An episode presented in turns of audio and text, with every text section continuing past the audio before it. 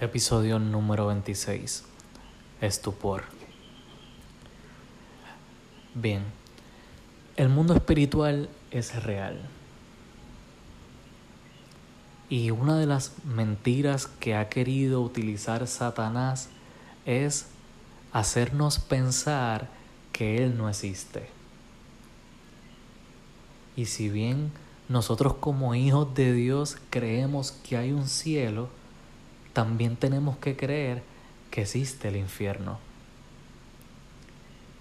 Jesús hablaba sobre verdades espirituales en forma de parábola para que las personas que le estaban escuchando pudieran entenderlo.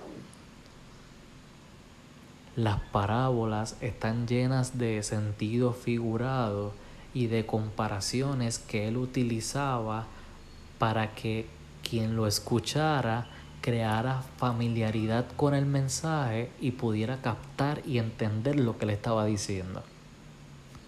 Un ejemplo, cuando él hablaba sobre la función que debe de tener el pueblo de Dios, utilizaba la sal y la luz. La sal se utilizaba para preservar y la luz para alumbrar. Entonces, la sal para preservar la verdad y la luz para alumbrar las tinieblas. Esa es la función que debe debemos de tener nosotros como pueblo de Dios. Entonces, él utilizaba estos elementos para llevar una verdad espiritual y que las personas pudieran recibir el mensaje. ¿Me siguen? Ahora bien, habían personas que escuchándolo no lo escuchaban y viéndolo no lo veían esa es la peligrosidad de endurecer nuestro corazón. Esa es la peligrosidad de alejarnos de la presencia de Dios.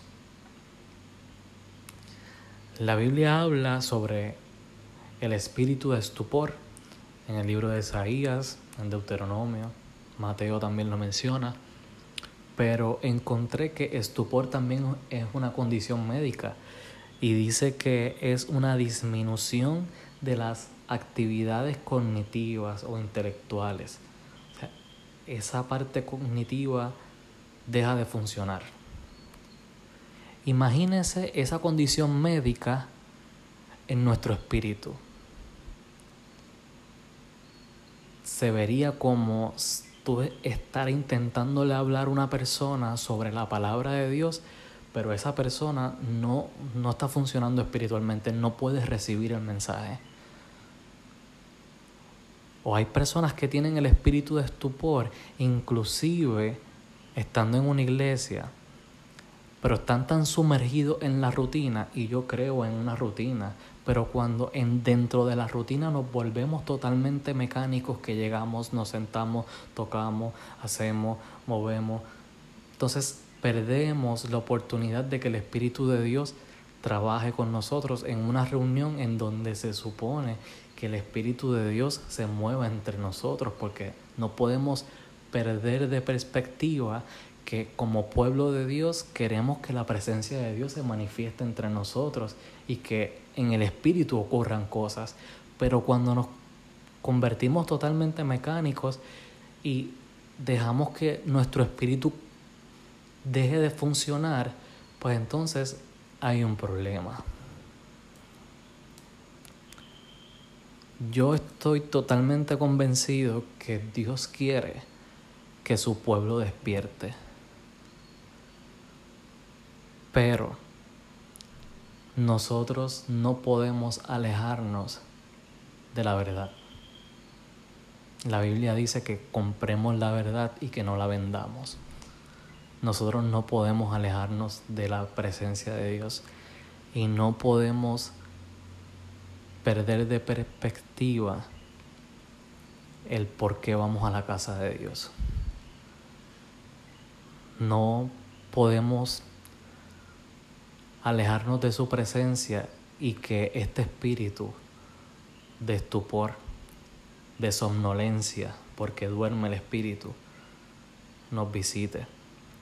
Porque Satanás no necesita una puerta totalmente abierta para él poder entrar. Él lo que necesita es una pequeña grieta para él colarse por ahí para adentro y tener entrada a nuestra vida espiritual.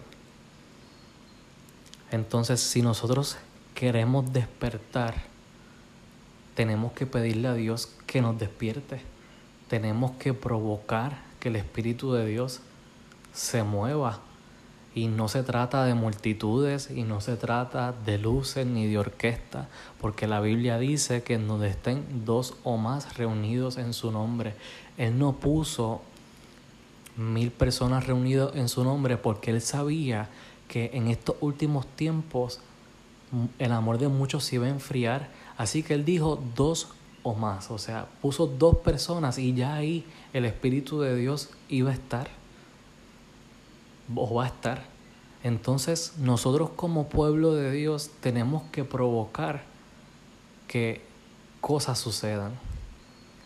Tenemos que provocar estar despiertos espiritualmente para poder ver las altimañas del enemigo, porque yo estoy seguro que el enemigo está como león rugiente buscando a quien devorar, moviéndose en los gobiernos, moviéndose en la familia y en otros aspectos de nuestra vida. Entonces nosotros necesitamos estar despiertos y tenemos que mantener esas puertas totalmente selladas. ¿Me siguen? Entonces, de eso se trata este episodio. Vamos a pedirle al Señor que nos mantenga despiertos. Vamos a pedirle al Espíritu de Dios que nuestros sentidos espirituales estén enfocados, que estemos conectados con su presencia. Yo creo que yo le he dicho esto anteriormente, pero dice la Biblia que el profeta Elías decía, vive Jehová en cuya presencia estoy, y él no necesariamente estaba en una iglesia o estaba ayunando.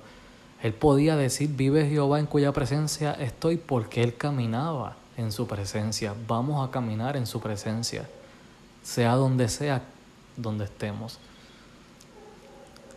Episodio número 26, Estupor. Disponible a través de YouTube, Spotify, Apple Podcasts y Anchor. Si no se han suscrito a mi canal de YouTube, vayan allá, denle like a los episodios si les gustan suscríbanse, compártanlo, escríbanme. Muchísimas gracias por todo el apoyo que nos han brindado. En el próximo episodio vamos a tener una sorpresa súper chévere. Así que les invito a que se conecten, a que escuchen el episodio y que formen parte de, de nosotros. También nos pueden seguir en las redes sociales como Facebook e Instagram, Alex Armando Podcast.